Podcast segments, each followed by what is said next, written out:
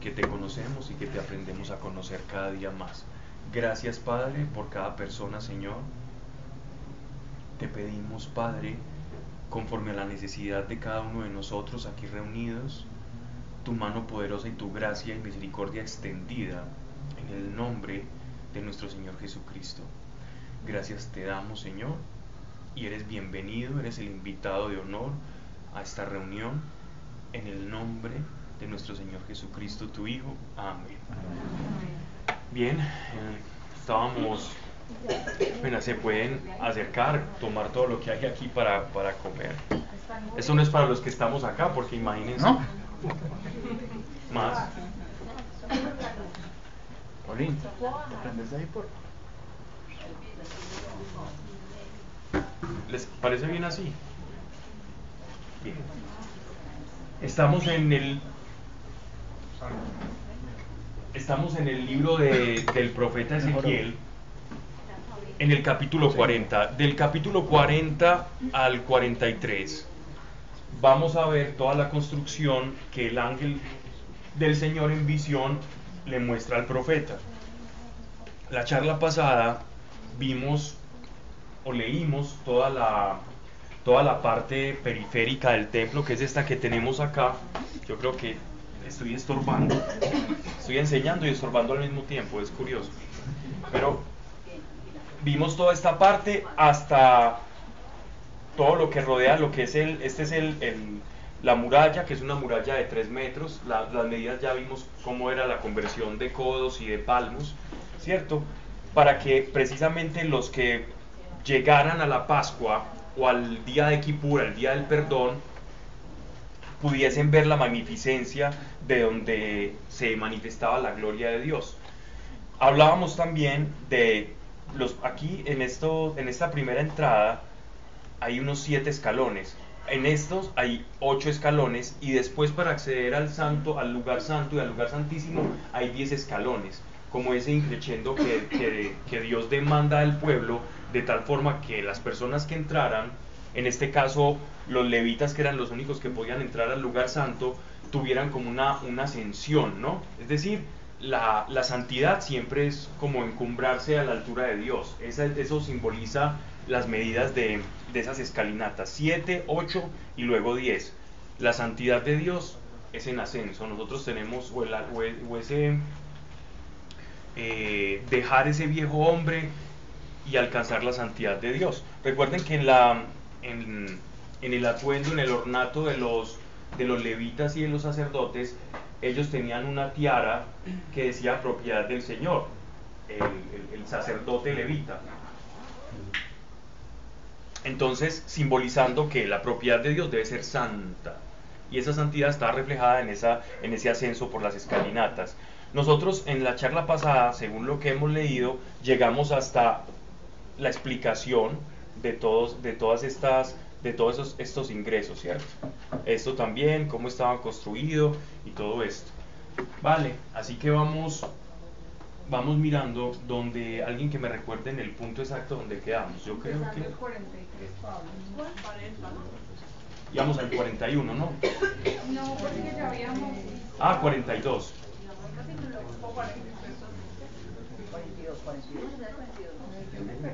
No vimos las cuentas. ¿Alguien tiene el punto exacto? Ya habíamos pasado el altar.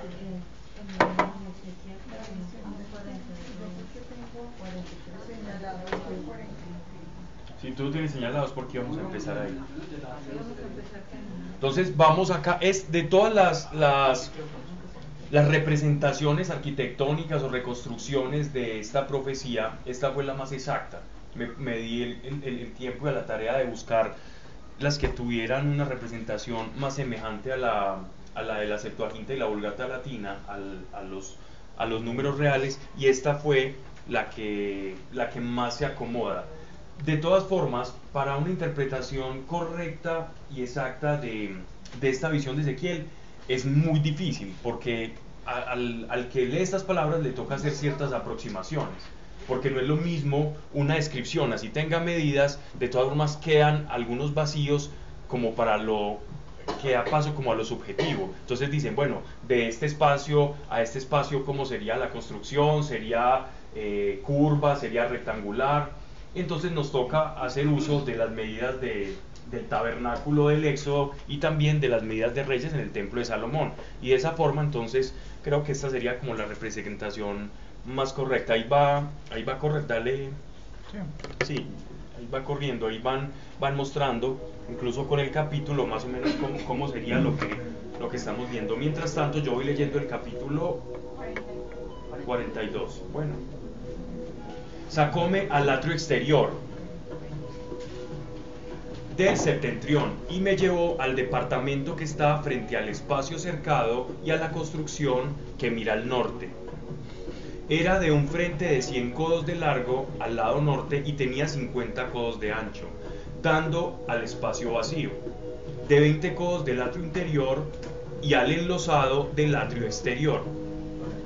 Ahí están, ahí están mostrando las palmeras, aunque estas palmas que están, que están mostrando acá eh, sí tienen como cierta inexactitud, porque las palmeras, según lo que Dios le describe aquí al, al profeta, eran talladas, no eran pintadas, sino que eran talladas, como las columnas romanas, ¿cierto? O griegas, que tenían, eh, tenían tallados arriba, esas eran todo en relieves, tallados, no era algo así como tan, tan básico, ¿no? Delante de las cámaras había un corredor de 10 codos de ancho y 100 codos de largo. Sus puertas daban al norte. Las cámaras superiores, como las terrazas, quitaban espacio. Eran más estrechas que las inferiores y las intermedias del edificio. Esas puertas que están mostrando en este momento, que yo les hablaba, en, estos lugares es donde se esconden o son los puestos de los guardias con la respectiva ventana. Eran levitas que no eran descendientes de Sadoc, sino que eran los levitas de, que tenían oficios, digámoslo así, como más sencillos. No ofrecían sacrificios, sino que se dedicaban a las labores completamente periféricas del templo, como la guardia, como la limpieza, como el desmembrar los, los holocaustos y después llevárselas al, al, sacerdote que imponía las manos sobre el, sobre el macho cabrío. Y entonces se, se iban ubicando aquí en estas torres y dice que en un principio son más ancha, eh, más estrechas y se van anchando. Esto también digámoslo así, se ve reflejado en las construcciones medievales. Los castillos, los que han tenido, por ejemplo, la oportunidad de ver el, castillo de San Felipe de Cartagena, que ves esos, esos túneles, esos pasillos que, que, se van como haciendo cada vez más angostos. Y eso posibilita la defensa de, de una fortificación, de un torreón, una fortaleza, un castillo, etcétera, etcétera. En este caso era pensado para la defensa del templo. ¿Cierto? Porque hay personas que le dan interpretaciones a esto, pero era simple y llanamente como motivo de defensa. Este es el río que corre, esta es la losa de la que nos están hablando aquí en el capítulo 42, es esta parte que recubre la losa. Aquí nos están mostrando todas las, entradas, esta es la, la, parte norte, ¿cierto? Y la puerta oriental que va a ser en la que el ángel y los querubines siempre se posan. Los ángeles y la presencia de Dios siempre llega desde el oriente. Y así ocurrió en el tabernáculo, así ocurre en el templo de Salomón cuando llevan el arca de la alianza y la depositan en el Santo Santorum, y así igualmente va a ser en el templo que nos está demostrando Ezequiel. Entonces dice, Versículo 7. El muro exterior de fuera, delante de las cámaras, que daba al atrio exterior, frente a las cámaras, tenía 50 codos de largo, pues el largo de las cámaras del lado del atrio exterior era de 50 codos, pero el lado del templo de 100 codos. Más abajo de las cámaras había una entrada que daba a oriente, esta es la importante, para el que venía del atrio exterior del lado del mediodía, frente al espacio vacío y delante del edificio había cámaras. Delante de ellas un corredor como el de las cámaras que dan al norte. Su largo y su ancho eran los mismos y también iguales a las salidas y toda su disposición. Como las puertas de las primeras eran las puertas de las cámaras que daban al mediodía y habían unas puertas al comienzo del corredor en el muro correspondiente para quien venía del oriente. Aquí nos están mostrando las, mesitas de las que hablábamos donde hacían los sacrificios, que en realidad eran ocho. Eran y no sé, la, altura, las,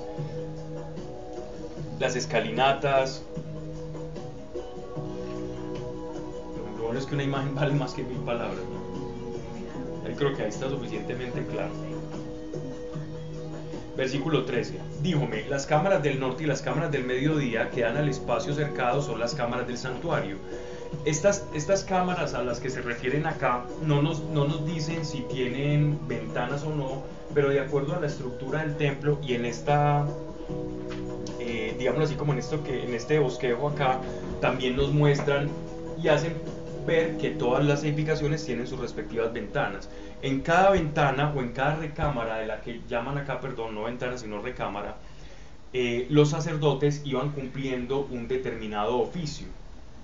Eran como habitaciones para no dejar, para no cortar o desmembrar a los animales en, el atrio porque lo contaminaban. Ellos tenían que ser muy cuidadosos en el, en el sangrado del animal y no dejar correr sangre, porque de lo contrario contaminaban el santuario.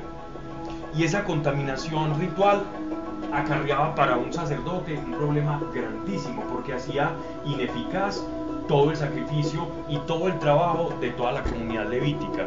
Entonces en estas recámaras ellos llevaban esa carne y la desmembraban para que no fuera a contaminar toda la parte interior del, eh, exterior del atrio. Dice, donde los sacerdotes que se acercan a Dios comerán las cosas santísimas, es decir, las oblaciones y las víctimas por el pecado y por el delito, pues este lugar es santo. Verso 14. Cuando los sacerdotes entraren, no saldrán del lugar santo.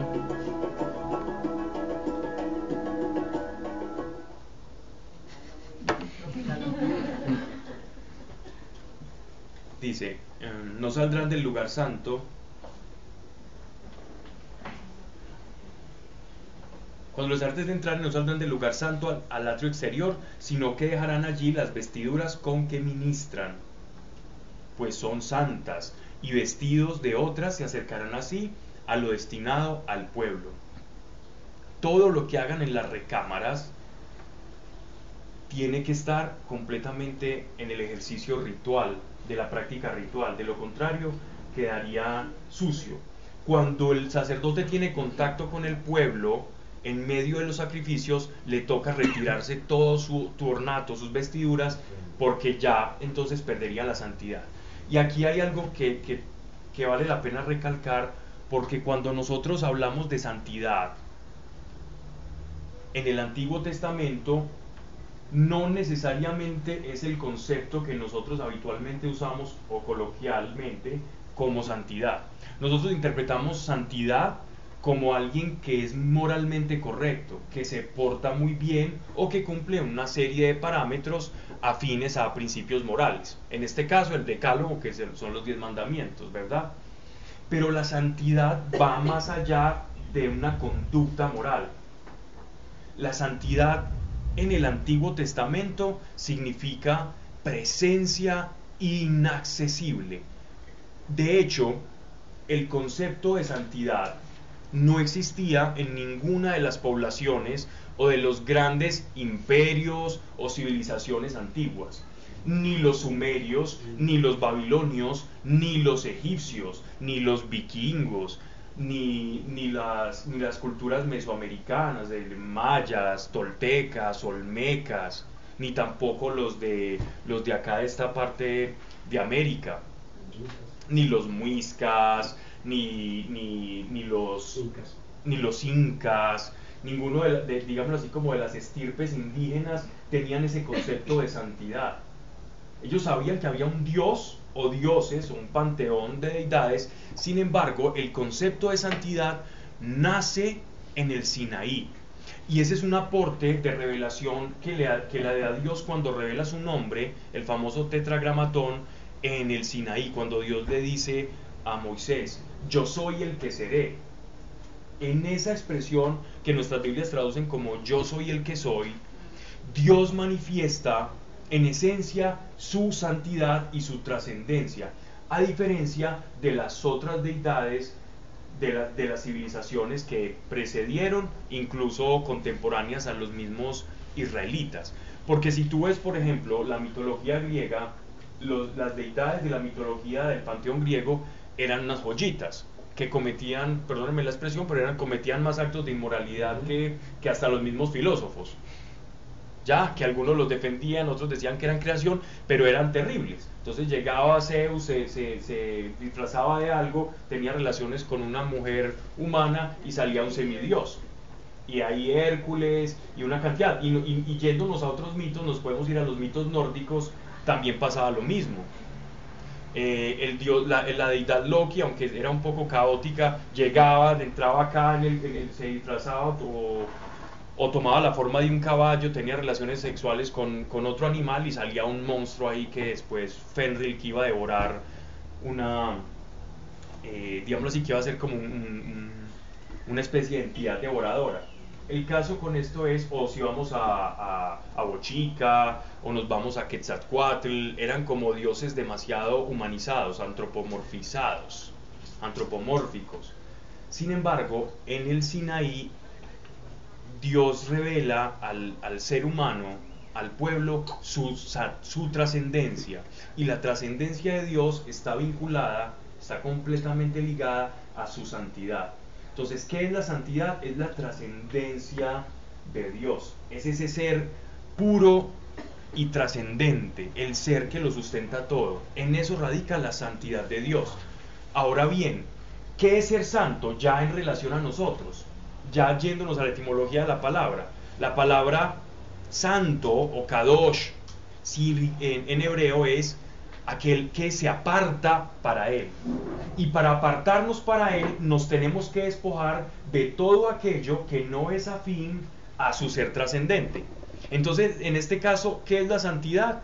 Es parecernos más a Dios en su esencia trascendente. Y si nos queremos parecer a Él, nos tenemos que despojar de aquello que no es semejante a Él. Y a esto, eso se llama el pecado. Entonces, si tiene una relación con el comportamiento, para nosotros sí, para Dios no. Dios es santo. En esencia santo significa que Él es apartado para sí mismo, sino por su ser trascendente.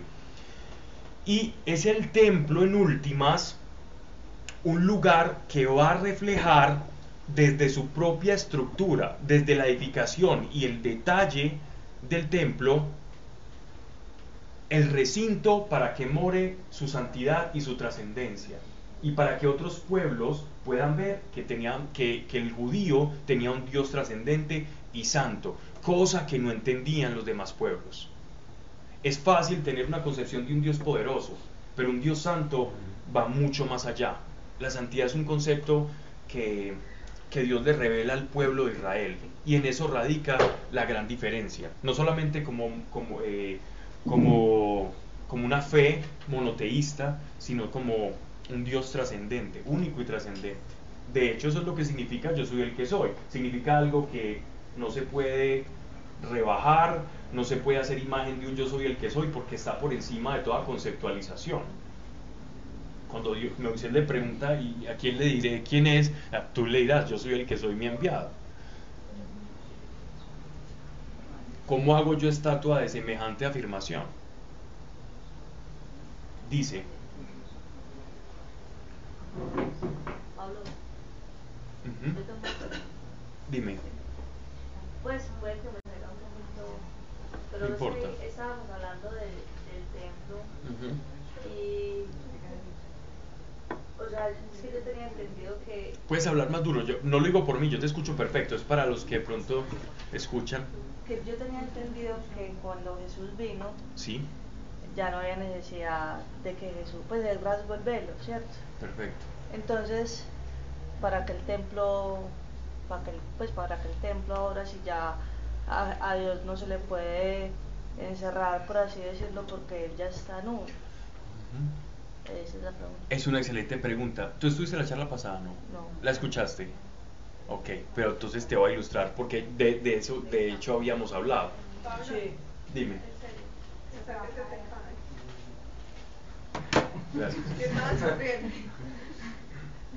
En la carta a los hebreos, cuando nosotros leemos la carta a los hebreos, es toda una exposición de lo que es el templo, la simbología y la representación, y a qué apuntaba el templo. Y para nadie es un secreto que desde el tabernáculo hasta el templo de Salomón es un tipo, es decir, es algo que anuncia a Cristo. Tanto así que Cristo, nuestro Señor en el Evangelio, hablaba de sí mismo como el templo. ¿Por qué Jesús hablaba del templo como, como el mismo? Porque Él era portador del Shekinah, es decir, la gloria de Dios. Él era el tabernáculo viviente. Jesucristo, nuestro Señor, era el tabernáculo viviente. Y el templo como tal y los sacrificios, llegando Cristo que es el sacrificio perfecto, sin mancha, que anunciaban con todas estas cosas, con, toda, con todos los rituales de purificación, con el lugar santo, el lugar santísimo, todo tiene que ver con la vida de Cristo. Entonces Cristo hace ineficaz un, nuevo sistema sacrificial. A esta, a esta es una de las objeciones que se hace a los que toman este texto de manera excesivamente literal.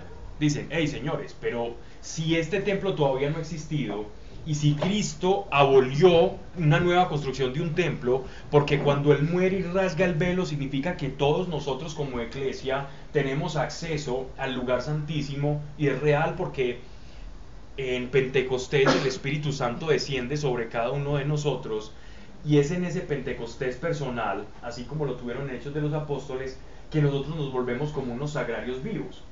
De tal forma que el apóstol Pablo dice en 2 de Corintios, eh, en 1 de Corintios, sobre la renovación de la mente, que es nuestro sacrificio vivo. Entonces él dice, bueno, si usted, ustedes ya no pueden sacrificar, pero ustedes mismos son un sacrificio para Dios. El hecho de, esa santificación es el sacrificio que ustedes van a presentar ya no será así, sino que serán sus propias vidas, porque ustedes son el templo, ¿no? Entonces esto haría ineficaz toda esta construcción. Pero los, los que toman esto literal dicen, no señores, esa objeción es válida y comprendemos que todo sacrificio sea, sea ineficaz, pero recuerden que en Apocalipsis dice que nuestro Señor va a volver, la parucía. Él va a retornar y va a tener un gobierno acá. Nuestro Señor va a morar acá. Y esto se le conoce como el milenio. Y en ese milenio Él estará gobernando desde el templo. Y estos sacrificios que se van a hacer en Ezequiel no son sacrificios por el pecado, sino son sacrificios para santificar el lugar para cuando el Señor venga. Esa es la objeción que hace Es simplemente un sacrificio de animales, no para perdón de pecados, sino para la consagración de los eh, adminículos de los elementos del templo, el altar de, el altar de bronce, la mesa de, los panes de la proposición, las menoras y, todo lo que, está en el templo que se, eh, se santifica con esa sangre. Entonces, esas son las objeciones. Aquí no vamos a dar una postura, simplemente vamos a exponer lo que dice, lo que dicen las escrituras y yo les, yo les abro el abanico para que ustedes en su meditación de, las de las escrituras tomen partido, porque no, no nos interesa adoctrinar o decir, mire, es que tiene que ser así y defender una postura sería completamente, no solamente irresponsable de mi parte, sino que sería decirle a estos teólogos que piensan esto que son unos tontos o a estos biblistas, cuando de verdad es algo para, para tomarse el tiempo de, de estudiar. Sí. Eh, ¿Cuál es tu nombre? Belisa eh, yo entendí la, la, pregunta tuya acerca de por qué tiene que, se tiene que construir ese templo de nuevo, ¿cierto? Porque para los judíos el Mesías no ha venido. Ya, entonces ellos tienen que tener un templo, ellos tienen que tener una manifestación de lo que dice Pablo, de la santidad completa de Dios. Entonces, yo creo que es eso, simplemente pues, yo creo que esa fue la pregunta que tú dices. Para ellos para los, los judíos el Mesías no ha llegado, entonces ellos lo están esperando todavía, entonces ellos tienen que construir. De hecho, apuntando un poco en lo que estás diciendo, el, lo dice el apóstol Pablo en la carta a los romanos, la unión que va a haber y la revelación que va a tener el pueblo, el, pueblo judío. Es decir, nosotros estamos como en un, en un tiempo en el que nosotros ya tenemos la gracia, ¿cierto? Pero ellos están en un momento de expectación. Así que el judío, por eso nosotros no podemos menospreciar o despreciar al judío, sino todo lo contrario. Porque ellos, el hecho de que ellos no hayan llegado a la fe como nosotros, no significa que no vayan a, llevar, porque el apóstol Pablo dice que incluso allí hay un gran misterio. Y es que en la manifestación de Cristo, precisamente, Él va a recolectar toda la iglesia, y toda la iglesia también incluye a los judíos, porque los judíos tienen fe en Cristo, solo que no pasaron por el tránsito del siervo del Señor, es decir, por el, por el Cristo doliente, sino que van a ver, a reconocer a Jesús triunfante. Y Él va, va a recoger a toda la mies. De hecho, eso tiene que ver un poco con los 144 mil, ¿cierto? La iglesia y, y el pueblo de Israel. Los santos, porque no todo el que es israelita o el que es judío es de verdad judío, hay simpatizantes. Todo judío no es israelita y todo israelita no es judío. Bueno, vamos entonces eh, con, este, con estas medidas.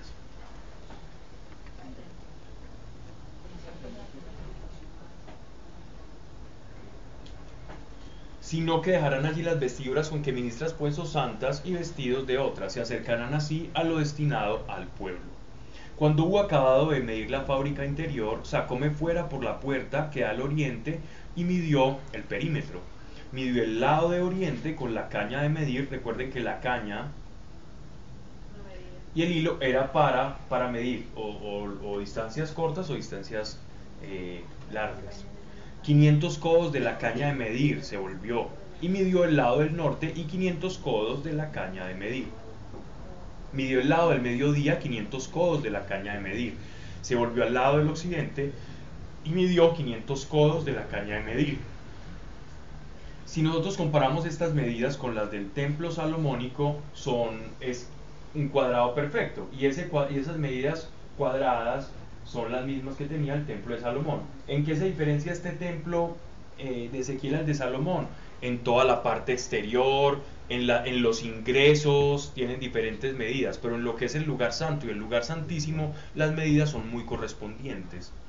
Y eso tiene algo que decir, y es como que Dios no cambia el lugar donde va a poner su presencia, tiene las, las mismas medidas, desde el tabernáculo obviamente con una diferenciación de materiales, porque el tabernáculo estaba hecho de diferentes capas de pieles, y, eh, y las del templo de Salomón y luego las del templo de Ezequiel.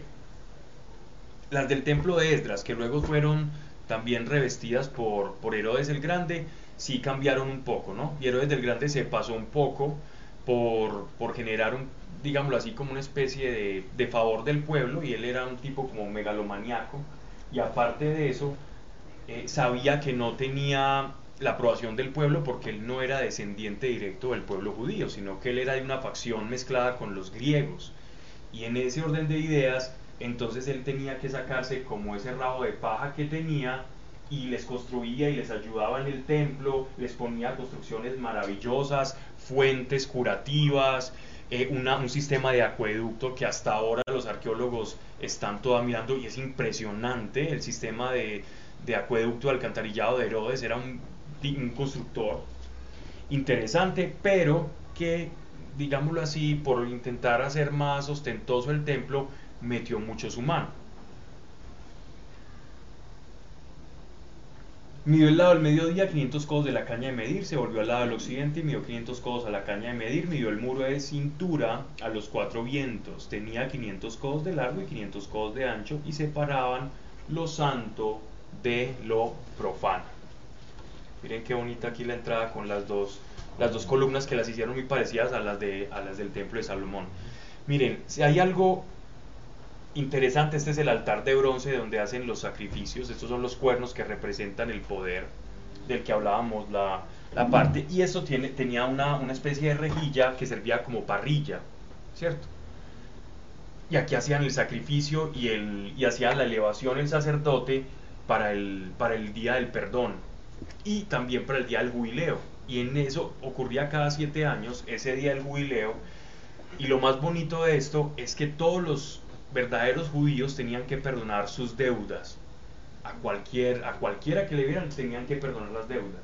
Porque de esa manera Dios estaba, ellos estaban diciendo, así como tú nos perdonas, nosotros perdonamos, que es una parte de lo que nuestro Señor, o el modelo de oración que nuestro Señor nos enseñó a hacer. No es nada más que recordarle al pueblo el jubileo. Perdona nuestras deudas porque la traducción eh, original es deuda. Nosotros utilizamos ofensa para moralizarlo un poco más y es monetizarlo, pero la expresión literal es deuda, es perdonar nuestras deudas, como aquellos que nos deben, refiriéndose a ese jubileo personal. Eso lo podríamos enseñar un poquito a las entidades bancarias.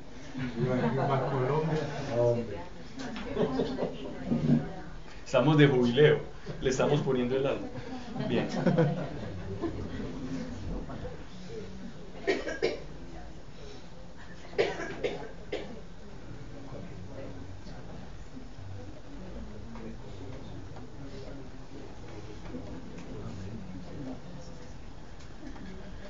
sigue pasando el templo. No sabía que era. ¿Está, está repitiendo? Está repitiendo. Así. Pero lo es que ahí mientras voy hablando y van viendo absolutamente todo. Pablo, ¿por qué las palmeras? Porque escogieron Hace rato. ¿Qué simbolizan las palmeras? No. Ve. Lo que pasa es que en el templo, en los templos, tanto los sigurats, que son las edificaciones sumerias, las fortificaciones y edificaciones egipcias, siempre en las murallas se acostumbraba a hacer una decoración del entorno. Lo que hacen ahora, por ejemplo, incorporar toda la vegetación del entorno, ¿sí? pero, pero era tallada. Lo que pasa es que aquí nos la muestran muy simplona, pero eran palmeras talladas, que hacían parte, la misma columna era tallada la palmera, como si la, la palmera abrazase la columna. Cuando uno lee las descripciones de los historiadores griegos, por ejemplo, de cómo era el templo, cómo eran las pirámides, es muy diferente a como las conocemos ahora. De hecho, las pirámides no son ese material que nosotros las vemos ahora. Y la, y la, y la punta, ¿cierto?, de ese tetraedro era en oro. Era en oro y eran blancas completamente que reflejaban, refractaban la luz. Una obra impresionante. Y todo el que llegaba a ver las pirámides quedaba completamente asombrado. Por eso era una de las maravillas del mundo antiguo. Ya después los saqueadores y todo eso acabaron con eso.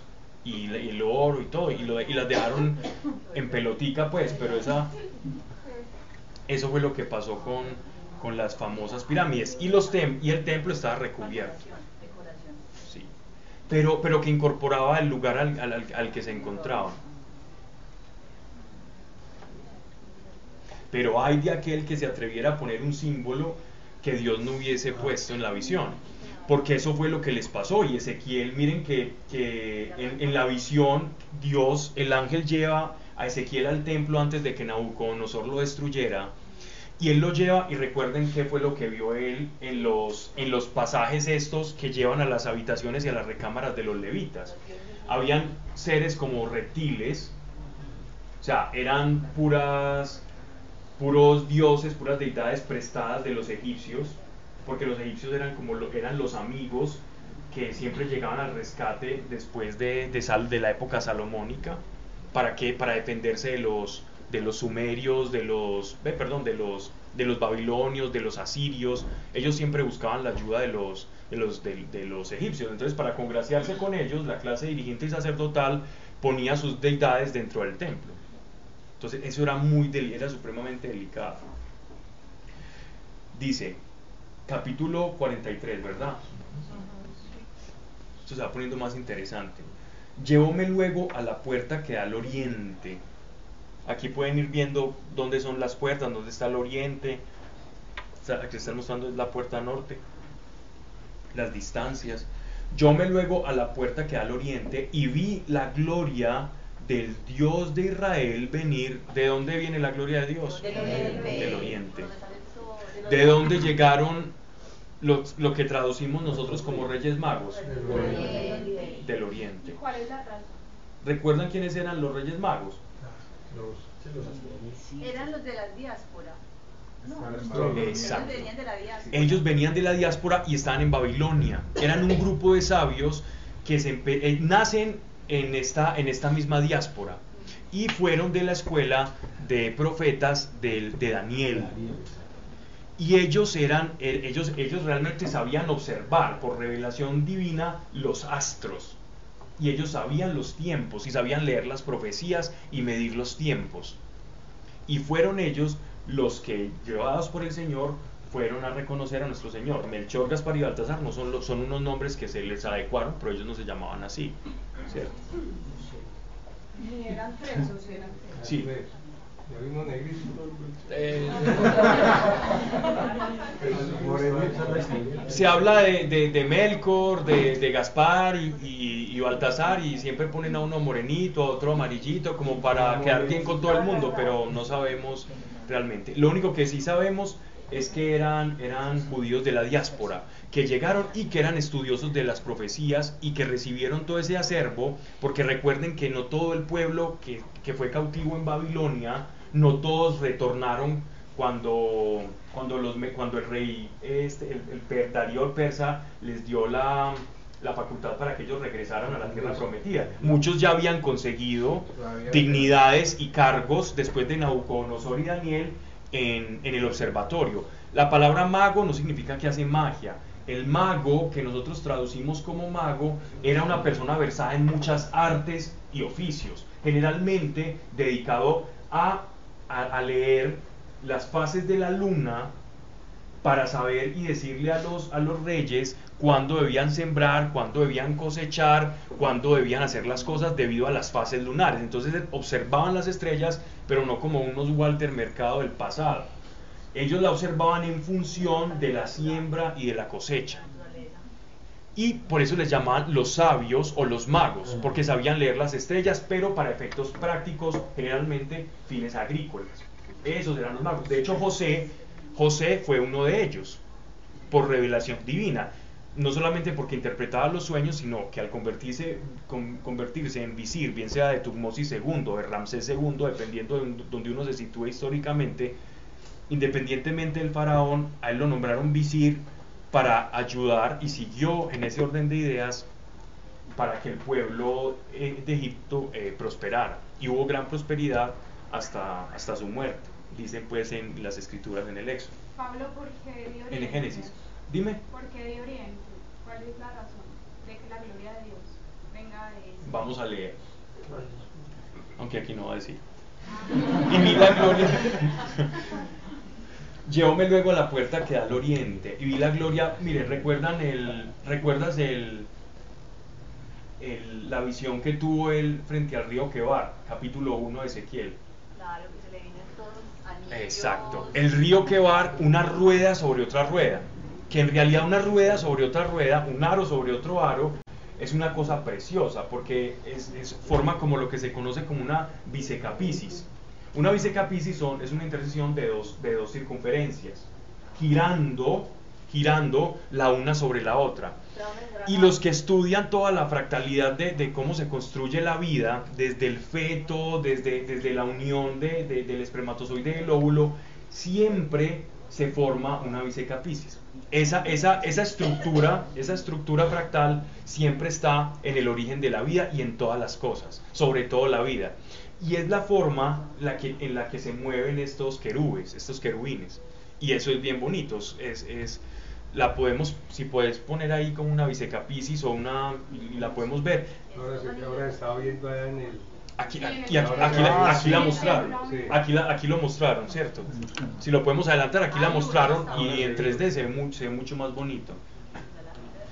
Los masones, por ejemplo, la masonería toma parte de las medidas del templo de Salomón y lo utilizan para hacer rituales.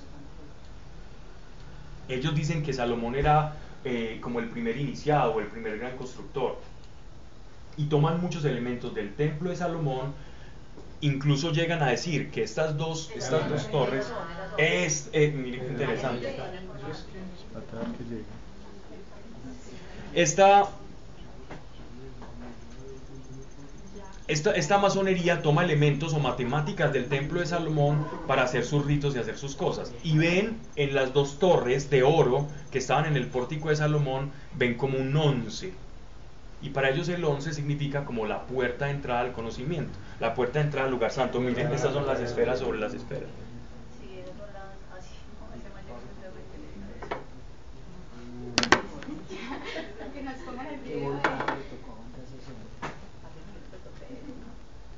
Los masones son los, ellos son consagrados a qué? No, eh, pues, si vamos a hablar de la masonería, nos quedamos aquí mucho rato.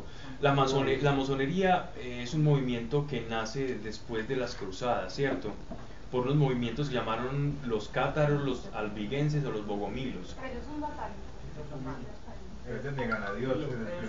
no, de hecho no, puede, no pueden, bueno, no, vamos a hablar de eso, cerremos ese paréntesis, en, en otra ocasión hablamos de eso para que sigamos con Ezequiel. En los primeros grados se puede, ya después no. Llevóme luego a la puerta que da al oriente y vi la gloria de Dios desde Israel venir del oriente. Se oía un estrépito como el estrépito de caudalosas aguas. La pregunta del oriente es bien interesante, porque Dios había abandonado al pueblo, y por eso hice la acotación del capítulo 1, había abandonado el templo. ¿Recuerdan? Que la gloria de Dios abandonó el templo cuando fue destruido. ¿Recuerdan? En el 568 antes de Cristo. Cuando lo destruyó Nabucodonosor y sitió Jerusalén, que Dios le muestra al profeta cómo es todo eso, y después llega un emisario que se tarda meses en, llegar allá a la tierra de Kebar, que es cerca a Babilonia, él llega contándole lo doloroso que fue al profeta y a todos los que estaban ahí en la diáspora, lo doloroso que había sido el sitio de Jerusalén y cómo lo incendiaron, destruyeron las murallas. Y Ezequiel ya les había dicho a ellos que la gloria iba a abandonar el templo. Y si la gloria llega de oriente, significa que Dios no ha abandonado a su pueblo en la dispersión, porque ellos estaban en el oriente y del oriente, o sea, desde allá donde están ellos, va a regresar la gloria de Dios a posarse en el Monte Sion, en la ciudad santa, en Jerusalén. Entonces, es una forma de decirlo. ¿Por qué Oriente? Y la pregunta es muy buena. Generalmente uno lee y no se lo pregunta, uno dice, ah, Dios viene de Oriente porque, porque quiso. No, porque su pueblo estaba en Oriente. Así que Dios no abandonó al pueblo santo, a los que verdaderamente habían santificado su nombre.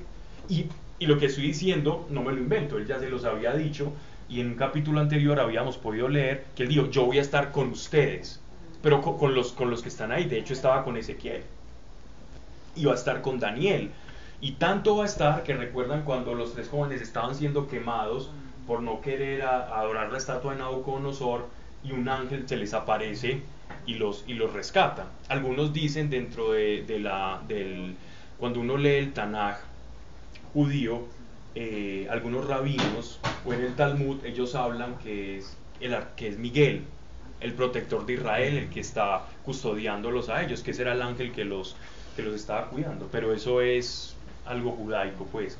Por lo pronto sabemos que un ángel los salvó, ¿no? Pablo, otra pregunta. Pero puede que mucho. Si, si otra. No va, entonces no. Dime porque, o sea, porque hoy decimos Medio Oriente y tú hablas del Oriente, pues eso tiene una relación. Sí, tiene que ver dependiendo de, nosotros estamos en Occidente, ¿cierto? Europa es, es Occidente por antonomasia. Luego, al oriente de Europa está el cercano oriente, que es Canaán, que es Siria, que es Fenicia, Medio Oriente, que ya son los países árabes, ya es eh, Irán y todo eso, y lejano Oriente, que ya es toda esa parte asiática, China y ya, ya, el Asia, pues mucho más lejana. Entonces está cercano, mediano y lejano Oriente, dependiendo de donde nos ubiquemos. Y como la historia se ha escrito, entre comillas, la moderna desde Occidente, entonces por eso llamamos ellos. Ellos nos dirán lejano Occidente. Algo así.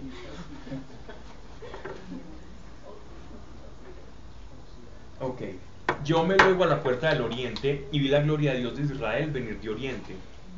Se oyó un estrépito como el estrépito de caudalosas aguas, y la tierra resplandecía del resplandor de la gloria. Este resplandor tiene que ver y esto es muy importante, con la transfiguración de nuestro Señor. Cuando nuestro Señor se transfigura en el monte, que llama a dos de sus apóstoles, ¿recuerdan quiénes eran? Pedro y Juan. Los queridos de ¿Recuerdan por qué llamó a tres? ¿Por qué llamó a tres y por qué no llamó a los doce? Los testigos. Eran los íntimos. Eran tres testigos. Porque según la ley se necesitaban tres testigos. Como mínimo dos. El ideal, tres testigos. Y él llama a tres testigos para mostrar su gloria.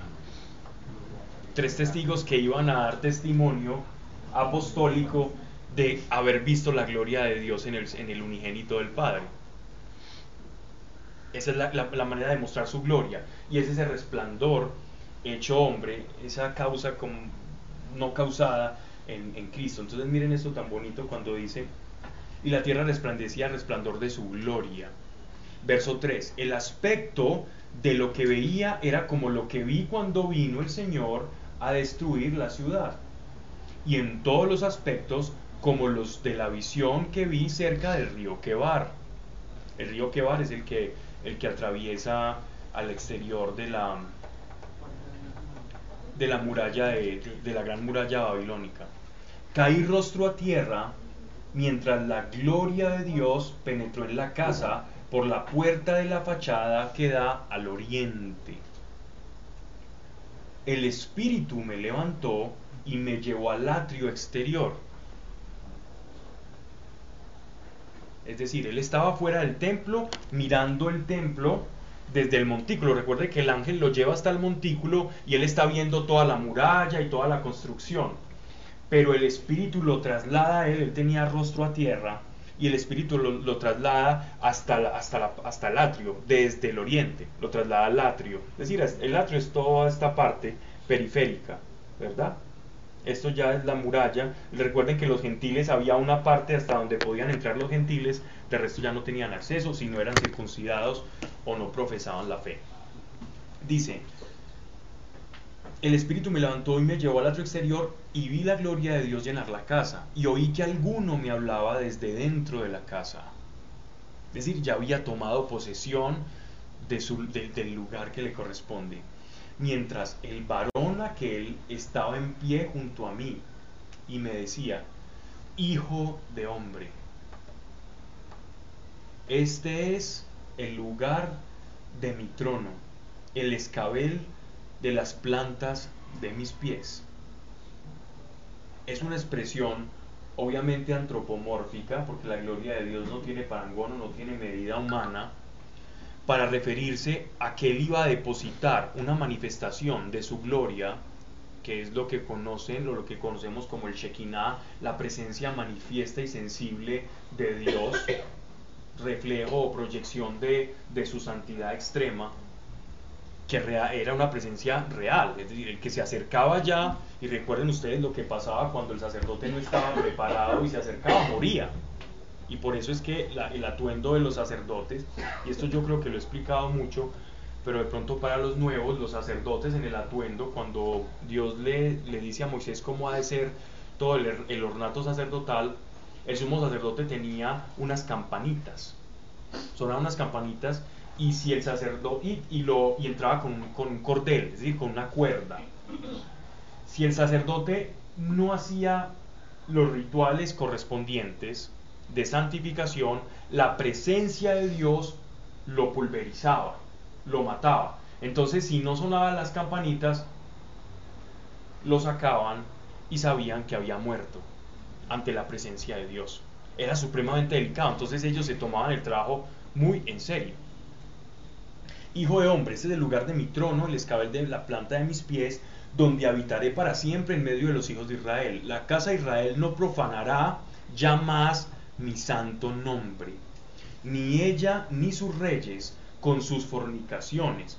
La fornicación, recuerden que es, primero los reyes, en sí mismo la única fornicación que podía tener un rey fue como el caso, eh, pues la fornicación hablando en términos carnales, fue como la que tuvo el rey David con la, con la esposa de Urias elitita. Cuando la vio aquel- en aquel balcón, ba- ahí él, estaba ahí, no fue a la guerra y se, se fue de, de- de puente, de muelle, y, y vio a esta, a esta chica y, y mandó a un lugarteniente que era hitita a la primera fila para que muriese. Él no se está refiriendo a esa fornicación. Aquí la fornicación es la idolatría. La fornicación vista desde el punto de vista profético es, si yo soy su Dios y ustedes son mi pueblo y yo he llamado a mi pueblo mi esposa y yo soy su esposo, entonces si ustedes se van tras otros dioses, a eso se le llama la fornicación. Entonces el profeta cuando habla de fornicación es que se fueron detrás de otros dioses. No, no que fornicaron, digámoslo así, en la carne, aunque eso sí está mal, pero estoy hablando en el sentido profético ni con los cadáveres de sus reyes, con sus lugares altos. Esto de cadáveres de sus reyes con sus lugares altos significaban, recuerden que en los montes hablábamos todo el tipo de aquelares y de ofrecimientos a los, a los dioses baales que se ofrecían, también a los dioses de, las, de la naturaleza.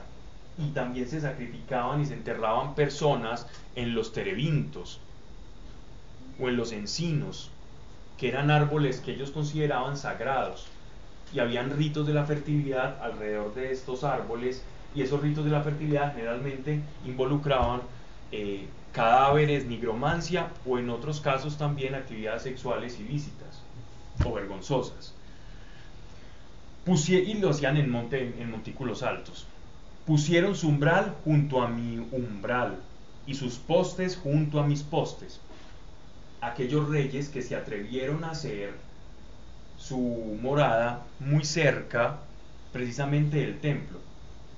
Para ponerles un, ejemplo contemporáneo, el famoso Palacio de Antonia, donde vivió eh, Pilatos, Poncio Pilatos, en épocas de nuestro Señor. Ese Palacio de Antonia, que, que en realidad fue una construcción de los, de, los, de los griegos y luego latina, esta construcción utilizada por ellos estaba contigua, adyacente al templo. Es exactamente lo mismo. ¿Cómo osan poner esos reyes al lado del templo donde yo voy a manifestar mi presencia y hacen sus edificaciones? La casa cural, pues. Eh, no, no, no, no, no cural. La alcaldía, el ayuntamiento. Pues.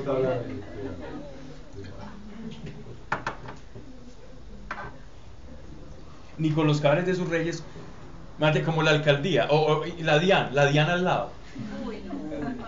¿Te imaginas? La, la, la DIAN al lado de la capilla Sixtina. Algo así. Con su lugar, pusieron su umbral junto a mi umbral y sus postes junto a mis postes. Y paré solo por medio, contaminaron mi santo nombre con las abominaciones que se cometieron. Por eso en mi furor los consumí ¿Recuerdan ustedes, perdónenme usar tanto la palabra recuerda, pero es que como ya hemos hablado tantos años acá, que cuando hablábamos de la, de la santidad versus el pecado, ¿qué pasa cuando yo uno el pecado y la santidad? No, no pueden unir, se repelen, Produce una chispa. Una yesca contra un cortocircuito. Eso es un cortocircuito. Y ese cortocircuito nosotros le llamamos en el Antiguo Testamento la ira de Dios. Es cuando la santidad de Dios hace cortocircuito con el pecado, porque en su santidad y en su trascendencia el pecado no tiene cabida. Y entonces no es que Dios odia al pecador, de hecho lo ama, por eso entregó a su Hijo. Es que su naturaleza, cuando nosotros nos preguntamos, ¿hay algo imposible para Dios? Sí, hay cosas imposibles para Dios. Para Dios es imposible mentir. Para Dios es imposible no amarte porque te ama, porque somos su criatura. Y para Dios es imposible hacer que el pecado no tenga su paga, no purificar el pecado. Pero como Él sabía que nosotros en nuestra humanidad éramos incapaces, entonces Él mismo se tomó el trabajo por nosotros. Y eso es la expiación. Y por eso vino nuestro Señor, para morir por nosotros y pagar la deuda impagable insoldable que nosotros teníamos. Él pagó por nosotros y en su propio cuerpo Él sufrió el cortocircuito. Estoy utilizando unos términos pero que sirven para ilustrar lo que hizo Él. Él sufrió el cortocircuito de la santidad de Dios versus el pecado de nosotros en su propio cuerpo, para que nosotros tuviéramos acceso y no hiciéramos corto con Él.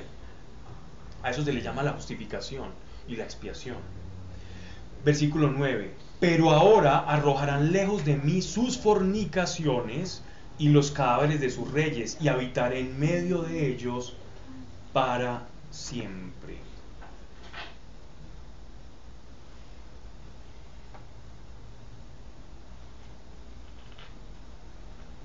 Verso 10, para seguir ilustrando.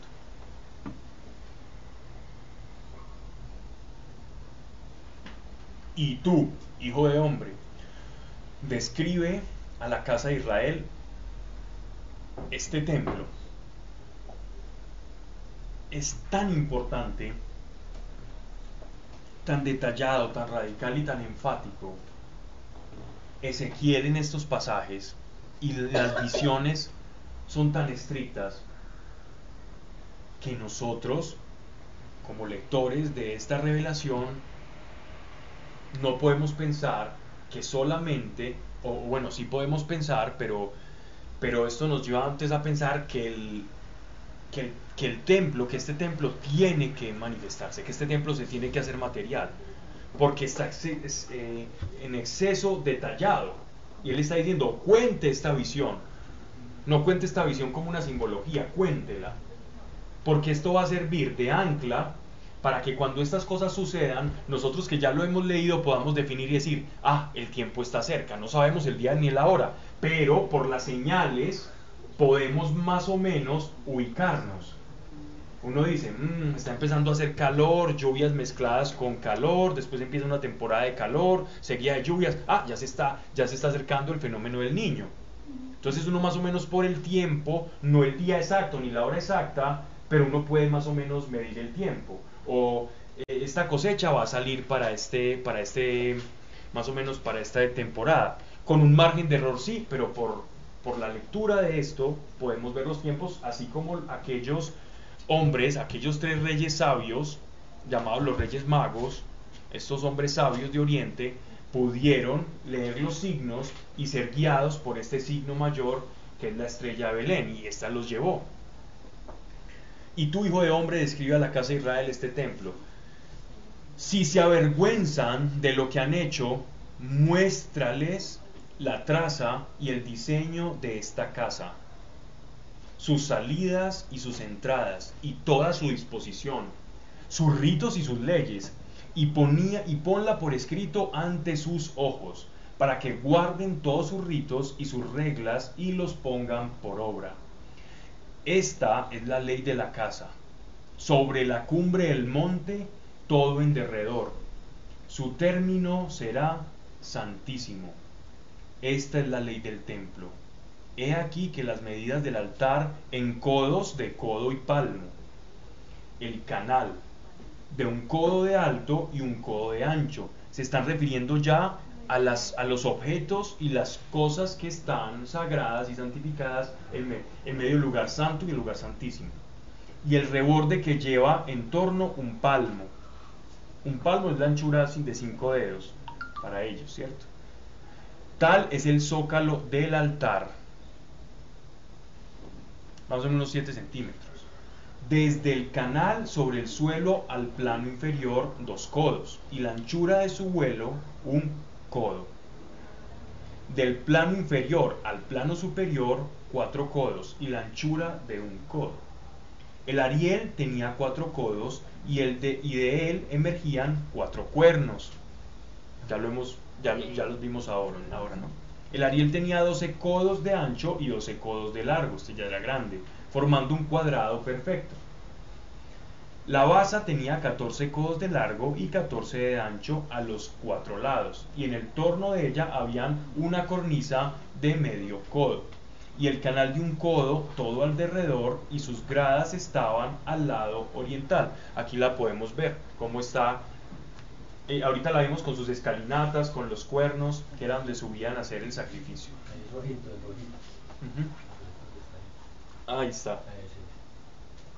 Está pequeñito.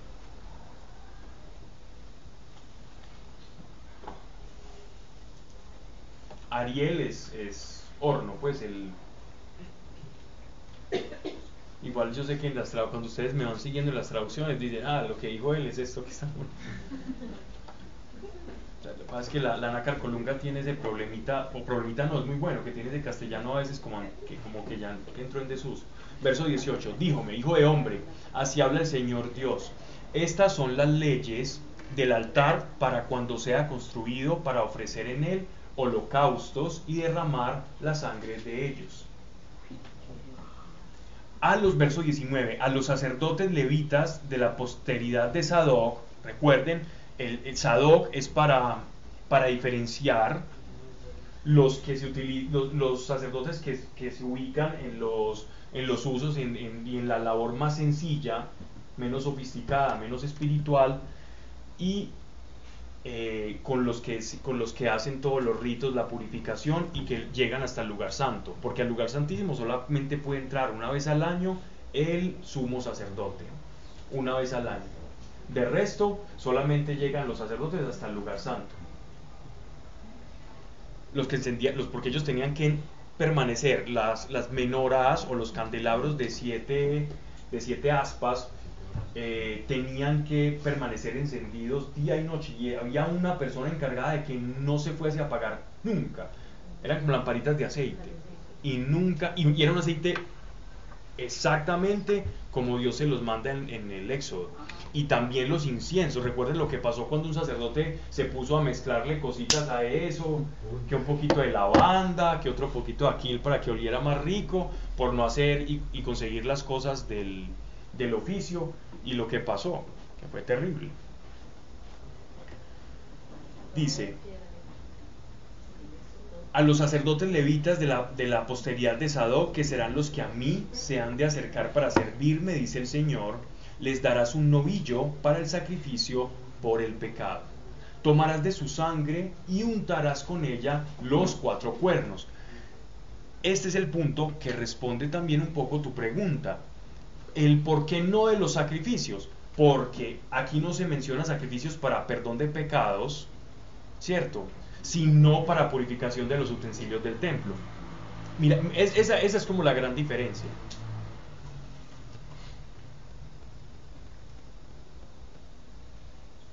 Tomarás de su sangre y untarás con ella los cuatro cuernos, esto es para purificarlos, y los cuatro ángulos del cuadro, y el borde todo en torno Estamos hablando del, altar de los holocaustos. Así harás la expiación y la propiciación del altar, es decir, la santificación y la preparación para que el altar sea digno. Tomarás luego el novillo del sacrificio por el pecado que quemarás en el lugar de la casa designado fuera del santuario. Al día siguiente ofrecerás por el pecado un macho cabrío sin defecto y espiarás el altar otro utensilio. Miren, utensilio. Como lo hiciste con el novillo. Cumplido que hayas el rito expiatorio, ofrecerás un novillo sin defecto y un carnero de la grey sin defecto. Los ofrecerás a Dios. Los sacerdotes ofrecerán sobre ellos la sal y los ofrecerán a Dios como holocausto. Por siete días sacrificarás por el pecado un macho cabrío por día Ofrecerás además un novillo y un carnero de la grey sin defecto. Por siete días se hará la propiciación del altar, se purificará y se consagrará. Es decir, la purificación del altar demanda una cantidad de sangre mayor, porque a medida que te vas acercando, digámoslo así, al punto alto, entonces va demandando más cantidad de sangre, ¿no? Versículo 27. Cuentan los historiadores, algunos romanos, que cuando iban al día de Pascua, al día de la expiación, que eso era una humareda terrible. Era terrible. Yo he leído las descripciones de los antiguos sobre cómo era eso y decían que eso no se podía acercar, eso era un humero impresionante que salía del templo, que no dejaba ver. Eso, y, yo me imagino las personas como si estuvieran en una revuelta de, de universitarios, guardando pues las proporciones. Solo lo digo que es un número y una cosa impresionante. Pasados estos días, el día octavo en adelante, los sacerdotes ofrecerán en el altar vuestros holocaustos y vuestros sacrificios pacíficos, y yo seré propicio, dice el Señor Dios. Es decir, todo en aras de la consagración del templo. Llevóme el capítulo 44. Llevóme luego de nuevo a la puerta de fuera del santuario que daba al oriente, pero la puerta estaba cerrada, y me dijo, esta puerta ha de estar cerrada, no se abrirá ni entrará por ella hombre alguno, porque ha entrado por ella Dios, el Dios de Israel. Por tanto, ha de quedar cerrada. Por lo que hace al príncipe, podrá sentarse en ella para comer el pan en la presencia de Dios. Entrará por el vestíbulo, el príncipe de los sacerdotes. De la puerta y por el mismo saldrá. En algunas traducciones me gustaría, podrían decir sumo sacerdote. ¿Me pueden leer alguna, alguien que me lea? Otra, en todas dice príncipe.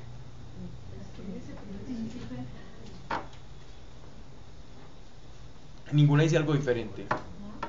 Ok.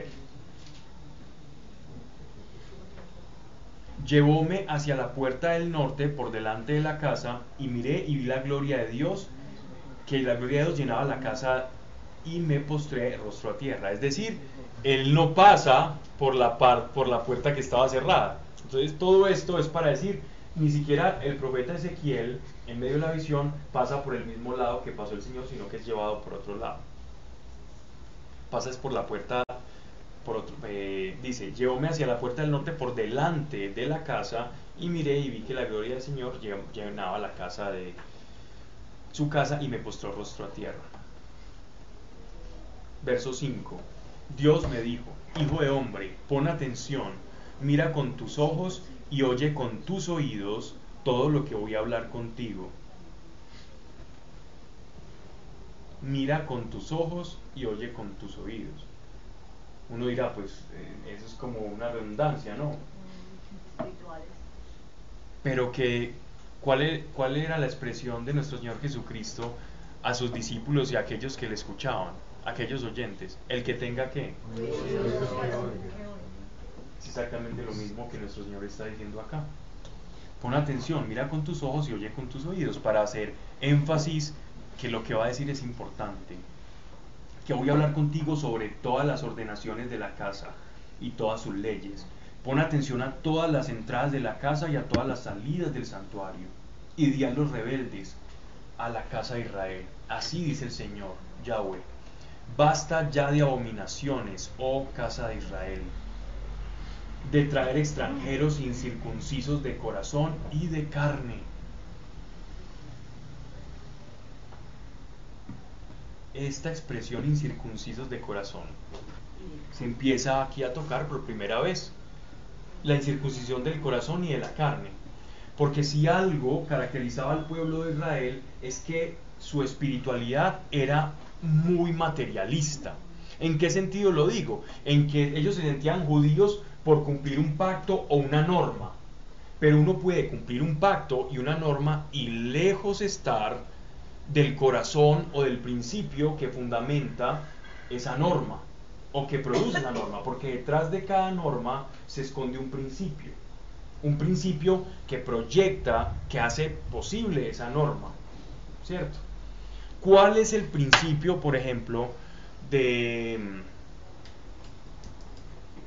de no desear a la muerte del prójimo? El principio es el amor por el prójimo. Es el principio fundamental, es el amor. Por eso cuando nuestro Señor decía, bueno, y entonces ¿cuál es el mandamiento? Amarás al Señor con todo tu corazón, con toda tu alma, con toda tu mente y al prójimo como a ti mismo. Él dio los dos principios sobre los cuales se versan las dos tablas. La tabla que versa de nuestra relación hacia Dios y la tabla que versa de la relación entre nosotros, su creación. Dos principios que fundan toda la casuística que se desprende de nuestras relaciones con el prójimo. Y el Sermón del Monte, en realidad, son los principios sobre los cuales está fundamentada toda la ley. Toda la ley y los profetas se resumen en el Sermón de la Montaña son puros principios. Nuestro Señor Jesucristo siempre habló con principios. Y cuando lo intentaban llevar al plano de la casuística judía, que eran, eran, eran super políticos y supremamente buenos abogados, los, judíos siempre querían llevar todo a la casuística. Bueno, entonces si pasa esto y si este tiene tantas esposas, entonces en la segunda, eh, entonces cuando, cuando en la resurrección de los muertos, ¿de quién va a ser la esposa? Siempre querían llevar un principio que era muy claro a una casuística hiperbolada, irrisoria. Y es precisamente esto lo que, lo que nuestro Señor nos está dando acá. Y es, como eran tan materialistas y todo lo, lo veían en, en casuística, en lo material, creían que si yo me circuncidaba y cumplo estos parámetros, entonces ya voy a estar bien con Dios. Pero aquí Dios les está diciendo, ustedes pueden estar, eh, creer que están cerca por el cumplimiento de mi pacto. Pero ojo, hay una incircuncisión del corazón, porque su corazón cumple unas cosas, pero no obedece al primero de los, de los principios que yo les di en el Sinaí. Me amarás con todo tu corazón, dice, con todo tu lev, en, que es la traducción de, del hebreo a corazón, con todo tu corazón acá, con todo tu nefesh, con toda tu alma y con toda tu mente. Es decir, con todo lo que integra al ser humano, con todo lo que nosotros, con todas las potencias humanas, nosotros tenemos que amar al Señor. Y eso no lo están cumpliendo, solo con su carne yo puedo estar con en la casa de mis padres hasta los 18 años y emanciparme. Y digo, ¿sabe qué? Yo cumplí acá, pero yo nunca estuve de acuerdo con ustedes y irme a vivir una vida de lapidación y de, qué sé yo, demostrando que mi corazón siempre estuvo alejado de, de la casa de mis padres. Eso es lo que le está diciendo, esa es la incircuncisión del corazón, palabras que usa mucho el, el apóstol Pablo. Y en la carta a los Gálatas él le dice incluso a algunos de la iglesia también, oh Gálatas insensatos, ustedes empezando en la gracia, después terminaron en la esclavitud de la ley, diciéndole ustedes siempre estuvieron lejos de la gracia. Ustedes lo que quisieron fue, lo que tuvieron fue una, fueron unos simpatizantes de Cristo, pero, pero lejos de Cristo estuvieron. ¿Ibas a decir algo? No para que entren en mi santuario, contaminen mi casa, mientras vosotros me ofrecéis mi pan, el cebo y la sangre, quebrantando así mi alianza con todas vuestras abominaciones, y no guardando lo establecido acerca de mis cosas santas. Entonces, hay cosas que son santas. Miren que la santidad no necesariamente tiene una implicación moral. La santidad implica cosas que son apartadas para que soporten la presencia Shekinah de Dios. Eso es la santidad. Nosotros soportamos la presencia del Espíritu Santo en nuestros corazones porque fuimos rociados y santificados con la sangre de Cristo sobre nosotros. Igual que los utensilios del templo son consagrados a Él, nosotros fuimos consagrados por su sangre. Por eso es que soportamos la presencia del Señor. Y por eso es que no hacemos cortocircuito con él, como iglesia. Y por eso es que el Pentecostés pudo ocurrir, porque ellos estaban santificados por su sangre. Este es mi cuerpo y esta es mi sangre que será derramada para ustedes y para el beneficio de muchos. Antes y... perdón, pero la santificación siempre tiene que ir con sangre. Recuerda que la, la, la tiene que ver con sangre tiene que ver con el sacrificio, sí. Es decir, porque es la, es la, es el, la paga del pecado, el precio del pecado es la muerte. Pues como están santificando las cosas con la sangre, ¿cierto? Sacrificio. Como tipo de aquel que iba a ser el sacrificio perfecto, que es Cristo. Es que sin sangre no puede haber remisión de pecado. Pero aquí es para la purificación, en las cosas para, el para, la para soportar la presencia de Dios en el templo, no para que uno se ponga a cortarse para santificar las cosas. Imagínate el pobre curita, estaría desangrado. Perdón, o sea, pero no pecan pues, ¿Ah? las cosas no pecan. No, yo entiendo, pero... Es que por eso, por eso te estoy diciendo que la santidad y la santificación son cosas muy diferentes. La santificación tiene que ver con el aspecto moral, el crecimiento de ir pareciéndome más a Dios. Pero este, esta santidad en el Antiguo Testamento, que hay que diferenciar, tiene que ver con la presencia de Dios y con, su, y con no poder tener acceso. Y para tener acceso se necesitaba del sacrificio de un animal puro, que tipificaba la sangre perfecta de Cristo que nos iba a santificar. Y esos utensilios tenían que ser santificados. Y solo se hacía por eso. Recuerden que la sangre es la moneda de transacción, es, es, con lo que se hace transacción en el mundo espiritual. Toda la brujería, el vudú, la macumba, la santería, hacen esto a su forma. Y ellos saben y por eso hacen sacrificios de animales, por eso degollan gallinas, por eso hacen todo este tipo de cosas. Los pactos de sangre, todo, porque saben que en el mundo espiritual la moneda es la sangre. Ese es el problema. Ellos usan, ellos usan lo que nosotros sabemos, que es santo y Dios santificó y que nos enseña eh, la forma santa de hacer las cosas, y ellos lo hacen a su, a su forma, sabiendo el poder que tiene la sangre, ¿no? La sangre es vida de, de, la carne. Sí, eso está escrito. Pero eso es una dirección a futuro. Sí. Porque este templo no se ha construido. Sí. Pero sobre las cosas del templo. No es para remisión de pecados de las personas. Esa es la gran diferencia entre este templo y el templo de Salomón, el templo de Esdras, el de Nehemías, pues este, y el templo de, que destruyó Tito en el año 70. Estamos hablando de, de ahí sí se ofrecían sacrificios, ¿cierto? Hasta que se perdió el arca de la alianza en época de, los romanos, no había arca de la alianza, ¿cierto? Estaba perdida. Antes y poniéndolos como ministros de mi culto en mi santuario en lugar vuestro. Así dice el Señor ningún extranjero incircunciso de corazón y de carne, y es muy, muy bueno esta aclaración que hace nuestro Señor de la incircuncisión del corazón, porque Él les está mostrando, recuerden que Dios en Ezequiel nos va revelando que su pueblo no es solo por la circuncisión, sino por el cumplimiento de un pacto de corazón, de amar al, de amarlo. De cuantos están en medio de Israel, entrará en mi santuario. verso 10. Los levitas que se apartaron de mí, cuando Israel se alejó de mí, yéndose tras sus ídolos, llevarán su iniquidad. Servirán en mi santuario de guardias de las puertas de la casa y de servidores de la casa misma. Degollarán los holocaustos y las víctimas del pueblo y estarán ante él para servirle por haber servido a sus ídolos y haber sido para la casa de Israel tropiezo de iniquidad. Alzo mi mano, dice el Señor Dios, y juro que llevarán sobre, sobre sí su iniquidad, que no acercará a mí, se acercará a mí para servirme en las funciones sacerdotales y para tocar mis cosas santas, ni las santísimas. Santas, las que están en el lugar santo, santísimas, las que están en el lugar santísimo, sino que llevarán sobre sí la vergüenza y la pena de las abominaciones que cometieron los dejo reducidos a hacer solamente la guardia de la casa y el servicio en el que en ella haya de hacerse. Esto más o menos está reflejado en los evangelios con la actitud que tenía Marta y la actitud que tenía María.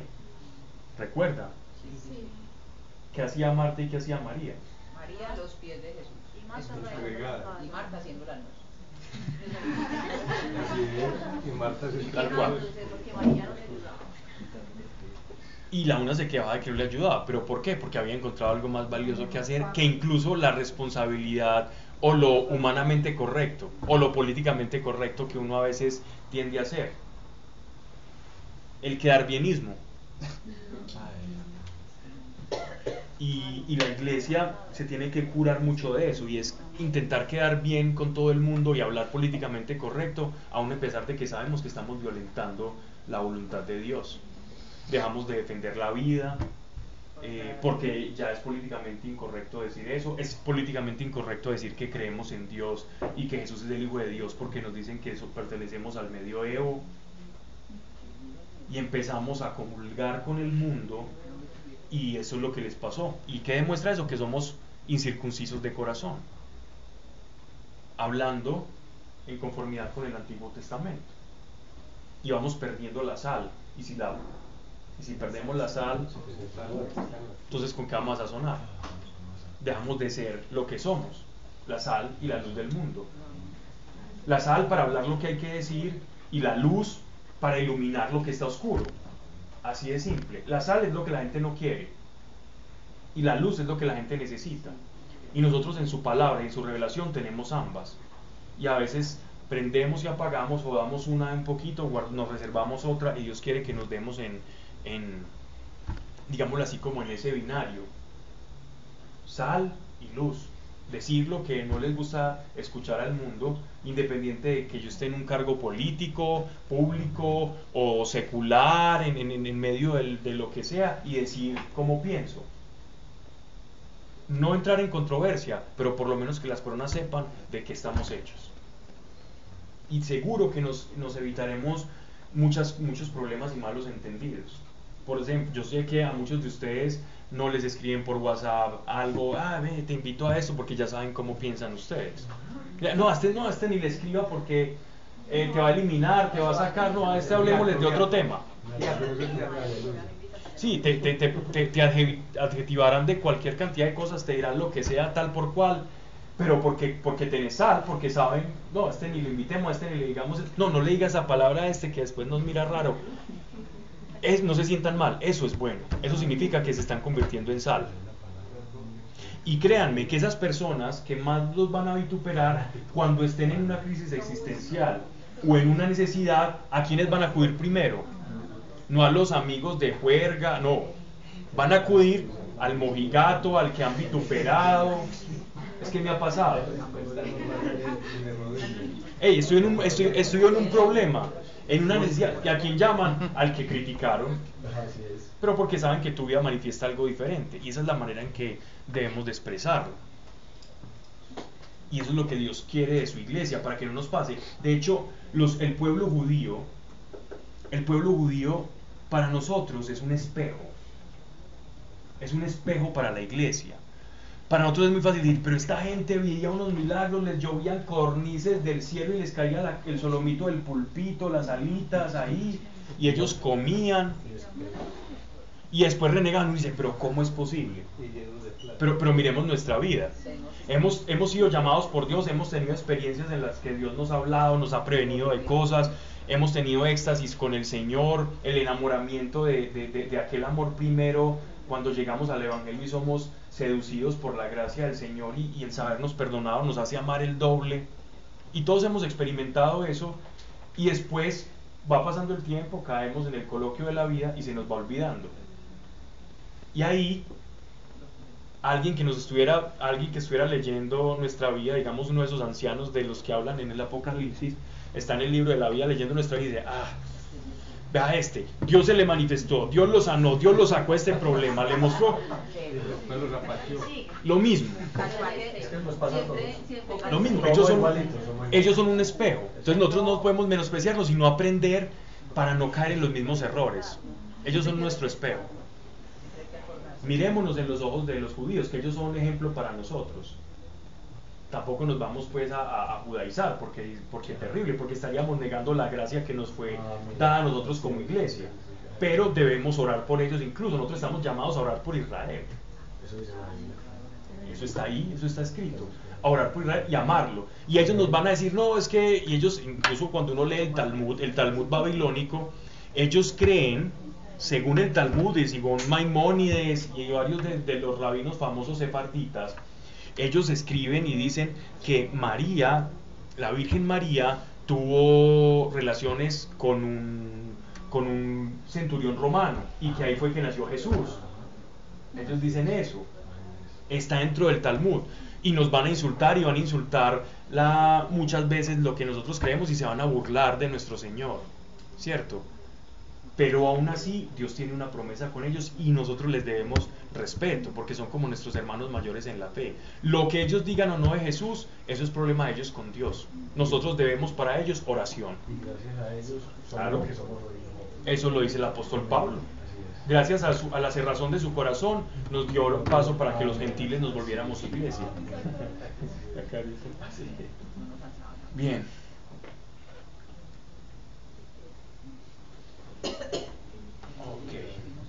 Versículo 15. Los sacerdotes levitas, hijo de Sadoc, que guardaron el ordenamiento de mi santuario cuando se apartaron de mí los hijos de Israel, serán mis allegados para ministrar. La palabra ministro significa servidor. Ministrar significa servir. Un ministro es alguien que sirve. Pero aquí cuando uno se acerca de un ministro del Interior, el ministro de Hacienda, el señor... no, no, él, nos debería lavar los pies en el buen sentido de la palabra, y no me confundan con algún izquierdoso, sino que lo, lo que estoy hablando es que ministro es el que sirve, alguien que está puesto ahí para servir. Ante mí y ofrecerme la grosura y la sangre, dice el Señor. Esos entrarán en mi santuario y se llegarán a mi mesa guardando mi ordenamiento. Cuando entren por las puertas del atrio interior, se vestirán de vestiduras de lino. No llevarán sobre sí lana, cuando fui cien en las puertas del atrio interior y dentro del templo. Esto de no llevar lana es bien interesante. ¿Cómo estaba vestido Juan Bautista? Con pieles. ¿Pieles de qué animal? De camello. ¿De camello o de carnero? Camello. Ah, sí, camello. Piel de camello estaba, eran las vestiduras de... o de silicio, pues. Estaba vestido Juan Bautista. Jesús, ¿cómo estaba vestido? ¿Cómo era el atuendo de nuestro Señor? Era una, no tenía Una túnica sin costuras de una sola pieza, de lino, 100% lino. sin mezcla. Y por eso no podía tener, no podía tener, no podía tener costura, porque él iba a manifestar en su vida la no mezcla. No vamos a mezclar, es decir, la pureza. Y Juan Bautista iba, iba a consagrar o a encarnar con su propio atuendo la impureza, es decir, lo profano. ¿Por qué? Porque él estaba predicando el arrepentimiento. Por eso no comía viandas y cosas buenas, sino que lo que comía él eran cosas silvestres, eran grillos y era miel silvestre, no más. E- Esa era su dieta, la dieta de un hombre consagrado a Dios desde el arrepentimiento. Mientras que Cristo manifestaba la gloria de Dios y la gracia. En su mismo atuendo, él encarnaba su mensaje. Dime. Cierto que entonces por eso es que hay una parte de Mateo que dice que les hablé como que arrepiéntanse. Correcto. y no utilizaba una frase, utilizaba un cuento popular, del argot popular, que era, vine con salterios y cantando y no cantaron. Y cuando vine en un cortejo fúnebre, no lloraron. Es decir, Juan Bautista vino llorando y no lloraron con él. Y Jesús vino cantando y diciéndole y repartiendo tortica y no se alegraron. Inconformes, ¿cierto? Siempre. Exacto. Muy bien, de hecho lo que estoy diciendo refleja precisamente ese pasaje.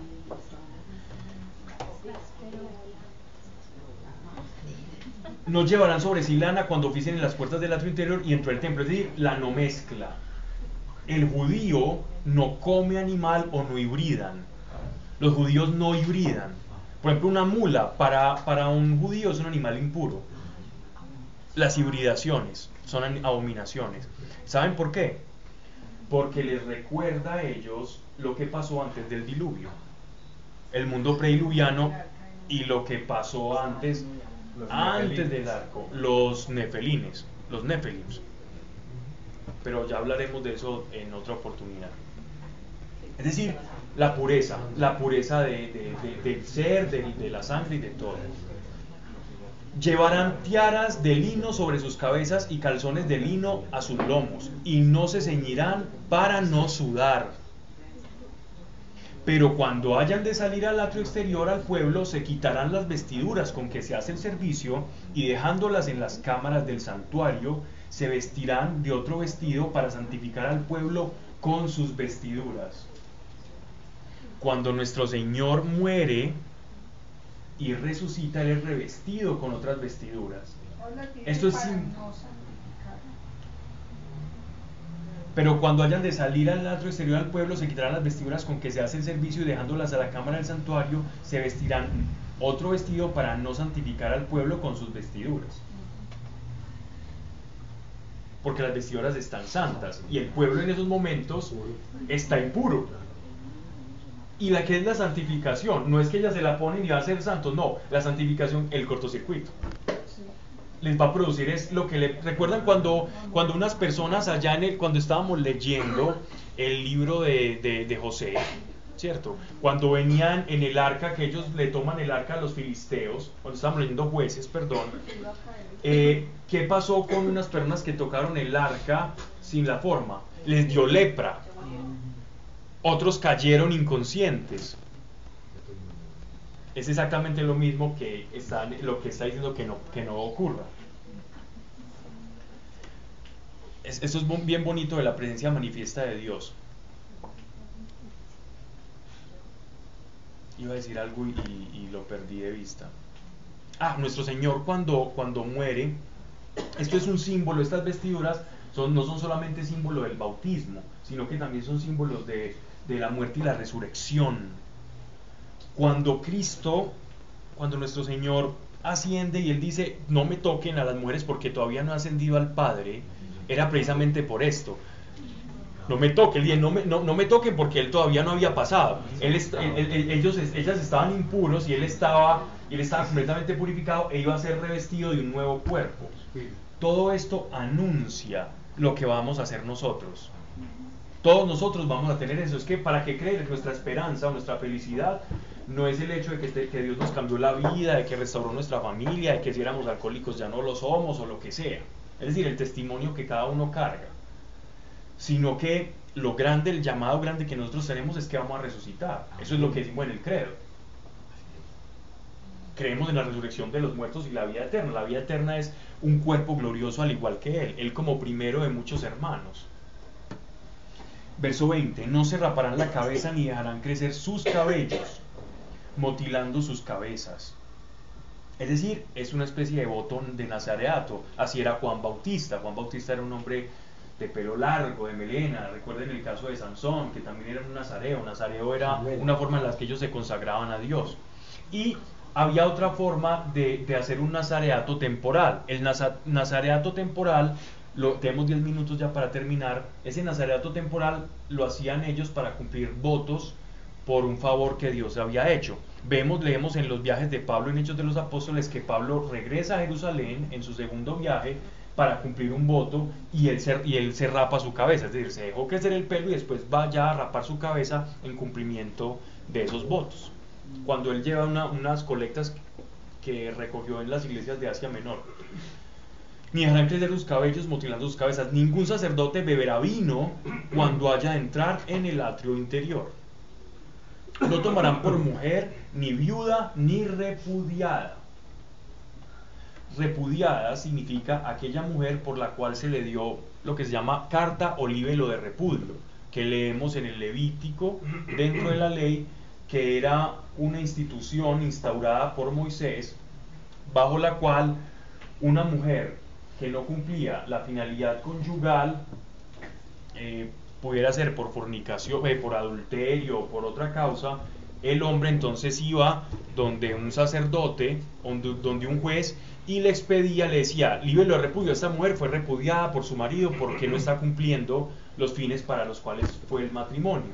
Entonces, eh, los sacerdotes no podían allegarse a una mujer que había sido repudiada porque tenían que ser ejemplo de santidad. A los hombres les iba, a los hombres les iba muy mal a los hombres les iba también muy mal. Si uno, el, hombre igual, si fornicaba y todo eso, él le pasaba... El, y, lo peor de eso, lo que pasa es que al hombre, al hombre se le exigía no solamente eso, sino ser el sacerdote de la casa. Entonces, era alejado y apedreado y también sacado de la comunidad israelita, ¿cierto? Pero, pero realmente las mujeres en la sociedad y en la vida familiar han sido más bien portadas, ¿cierto? sino virgen de la casa de Israel o viuda de sacerdote. Podía entrar con una viuda, una mujer que enviudase, pero que hubiera sido de un, de un sacerdote. Con ella sí podría estar, no la viuda de una persona de otra tribu. Era como las ordenanzas. Enseñarán a mi pueblo a distinguir entre lo santo y lo profano, y a discernir entre lo puro y lo impuro. La función sacerdotal no solamente era la de todo este trabajo en el templo que era sumamente dispensioso, sino que aquí comienzan a ser también esa casta a la que se le conoce como los escribas, que tanto mencionan en los evangelios. Los escribas eran esos sacerdotes que homiléticos, que enseñaban, que predicaban, que estaban en una parte del templo enseñando, cuando nuestro Señor no es que se pierda en el templo, el Señor no se perdió, sino que era el día del, del Bar Mitzvah, donde eh, a los 12 años él ya cumplía la, el, José se emancipó de él, dijo, Dios, yo ya le enseñé lo que sabía, ahora ya no soy yo su padre, su tutor, sino que eres tú. Y entonces por eso él le dice, él le replica cuando María y José lo estaban buscando, venga, pero usted por qué se nos perdió? Y le dice, no, si yo estoy en los asuntos de mi padre. Él se tomó en serio su bar mitzvah, es decir, él se tomó en serio su mayoría de edad y dedicándose a los asuntos de su padre, porque ya José había cumplido lo que la ley estipulaba, que era enseñarle al niño hasta los 12 años la Torá. Y Jesús cumplió, por eso él cumplió la ley siempre a cabalidad. No fue que él se perdió, fue que él, sabía lo que hacía. Y él estaba hablando con esto ese escriba, hablándole de las verdades del reino. Y ellos se maravillaban de por qué un niño sabía todas esas cosas si no había estudiado en la escuela de, de ellos, ni en la de Gamaliel, ni de todas estas personas sino virgen de la casa de Israel, o sacerdote, enseñarán a mi pueblo a distinguir entre lo santo y lo profano y discernir entre lo puro y lo impuro. Lastimosamente la iglesia está muy callada y ya no enseñamos esto, a discernir entre lo puro y lo impuro, sino que los, lo políticamente correcto nos tiene completamente eclipsados. Y el profeta Isaías, que lo leímos el año pasado o el antepasado, no sé, eh, hablaba de que en estos tiempos a lo bueno le llamaremos malo y a lo malo le llamaremos bueno. Y entonces, ¿dónde hay alguien que llame a lo malo malo y a lo bueno bueno? Si no somos nosotros, si somos los que estamos llamados a esto. Los sacerdotes de Israel incumplieron parte de su pacto y solo se dedicaron a enseñarse ellos mismos y a no enseñarle al pueblo. Por eso Dios levanta al Mesías y el Mesías va a ser el que va a enseñar al mundo. El Mesías va a enseñar al mundo y lo ha enseñado. Juzgarán los pleitos conforme a mis leyes y guardarán mis leyes y mis preceptos en cuanto a todas mis solemnidades y santificarán mis sábados. No entrarán a muerto alguno para no contaminarse, solo por el padre o la madre, el hijo o la hija, el hermano o la hermana que no haya tenido marido, se contaminarán. Verso 26. Después de su purificación contarán siete días. Y el día en que entre en el santuario, en el atrio interior, para oficiar el santuario ofrecerán su expiación, dice el Señor. Es, es, decir, los sacerdotes cuando muera alguien de su familia y todo eso van a tener que retirarse para seguir, para poder tener ingreso. Necesitan un periodo de, purificación y de santificación. Porque siempre son siete días. Porque el siete es la creación. Recuerden que la numerología bíblica, cuando digo numerología no me refiero a la numerología de, de, las cartu, cartel, de, de, de, sí, de libretica de supermercado. Me refiero que toda la nomenclatura, la numerología bíblica se hace con base a los días de la creación. ¿Cierto? Donde el 7 representa el día de reposo, el día de Dios, el día de un ciclo de creación. Por lo tanto, es lo perfecto: 70 veces 7, 7 esto, 7 el otro. El 4 eh, y el 40 el 40 en las escrituras, por ejemplo, simboliza una generación o una vida o la madurez. Vida, madurez o generación. La madurez de Moisés cuando Dios lo llama, 40 años. ¿Cuánto tiempo pasó el pueblo de Israel en el desierto? 40 años. O dice, y, también, y Jacob y todo, vamos a, vamos a ver en la vida de ellos el 40 que significa madurez, proceso, porque la madurez implica un proceso, o una generación. El 40 nos da eso. El 6 es un número que se utiliza para el hombre, para definir todo lo que concierne al hombre. Y de ahí ya extraemos el 666 como el número de hombre, y el número de un hombre exalzado a la potencia de Dios, el, el hombre que se hace Dios a sí mismo y que se desprende de toda necesidad de Dios. El anticristo. Exacto. Que en ver, sí, el anticristo, exacto. En cuanto a su heredad, seré yo. ¿Por qué su heredad seré yo? Recuerden que los levitas, en la repartición que hace Jacob, que hace Dios y, y Jacob cuando está en el lecho de muerte, eh, los levitas no tenían tierra, tierra que trabajar o que labrar, porque sus ocupaciones no les permitían tener otro tipo de trabajos o ingresos. Por lo tanto, los levitas eran, ellos devengaban del diezmo de los demás, de las demás tribus. Entonces, ¿qué es la heredad? Ustedes no tienen tierra, su tierra soy yo. No les daréis posesión en Israel, pues su posesión seré yo. Se alimentarán de las ofrendas, de los sacrificios por el pecado y por el delito, y será para ellos cuanto en Israel se ha dado al anatema el anatema, o la, recuerden la ley del anatema, se utilizaba también como los botines de guerra. Los botines de guerra eran consagrados al anatema, es decir, cosas que pertenecen a Dios. Verso 30.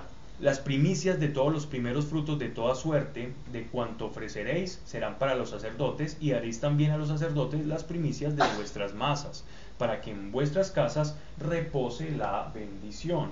Es decir, esta, este acto en el que el sacerdote se dedica al pueblo y al, ofrecimiento, a ser oferente y a ser mediador entre el pueblo y Dios, va a traer bendición para aquellos que también están dentro de la ordenanza de Dios. Por eso dice, y eso es lo que dice Malaquías, pero que algunos ya lo llevan a, a un extremo inadecuado.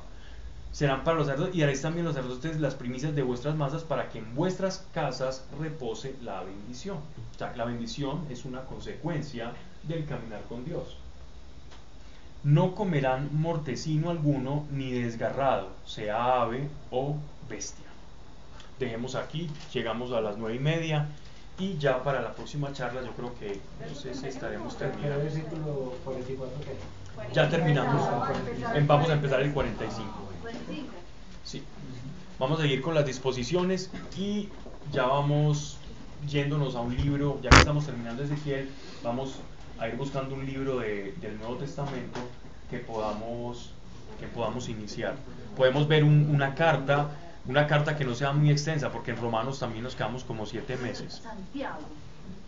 La carta de Santiago ya la Ya la, vimos. Porque la idea sería ver una carta, ver una carta apostólica y una epístola y después de pronto empezar otra vez nuevamente con Apocalipsis porque veo que hay, hay ¿y por qué no vamos de una vez para allá, Fabio? Porque, porque ya nos quedamos, es decir, en Apocalipsis se nos va por ahí hasta febrero del próximo año. Sí, entonces ver, ver, ver otra carta como para... Porque ya Apocalipsis se- ya, ya es un tema más, más denso y nos va largo. Nosotros nos demoramos casi un año enseñando Apocalipsis. Bueno, uno no enseña la Biblia, uno la vive, pero hablando de Apocalipsis. Bueno, muchas gracias Padre, te damos a ti Señor por, tu amor, por tu presencia. Que ninguna cosa que se haya dicho acá, Señor, que no esté de acuerdo a tu voluntad, Señor, erradíquela, Padre, sáquela de, nuestro, de nuestra mente y que no vaya a nuestro corazón.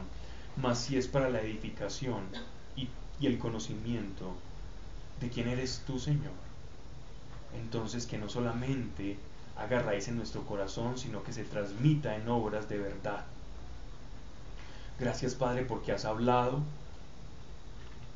y porque hay signos que has dejado, Señor, hay huellas, hay un derrotero, hay un propósito en tu creación y en tu palabra para que nosotros que creemos y conocemos y hemos visto tu eficacia, reconozcamos en el tiempo prudente y sepamos discernir los tiempos. Y ayúdanos también a no ser incircuncisos de corazón ni simpatizantes del Evangelio, sino que en nuestra vida, Padre, en el nombre de Jesús, encarnemos el mensaje de tu Hijo Jesucristo, Señor, y podernos llamar de verdad cristianos. En el nombre de nuestro amado Señor Jesucristo. Amén. Amén. A usted, gracias, Pablo. Muy.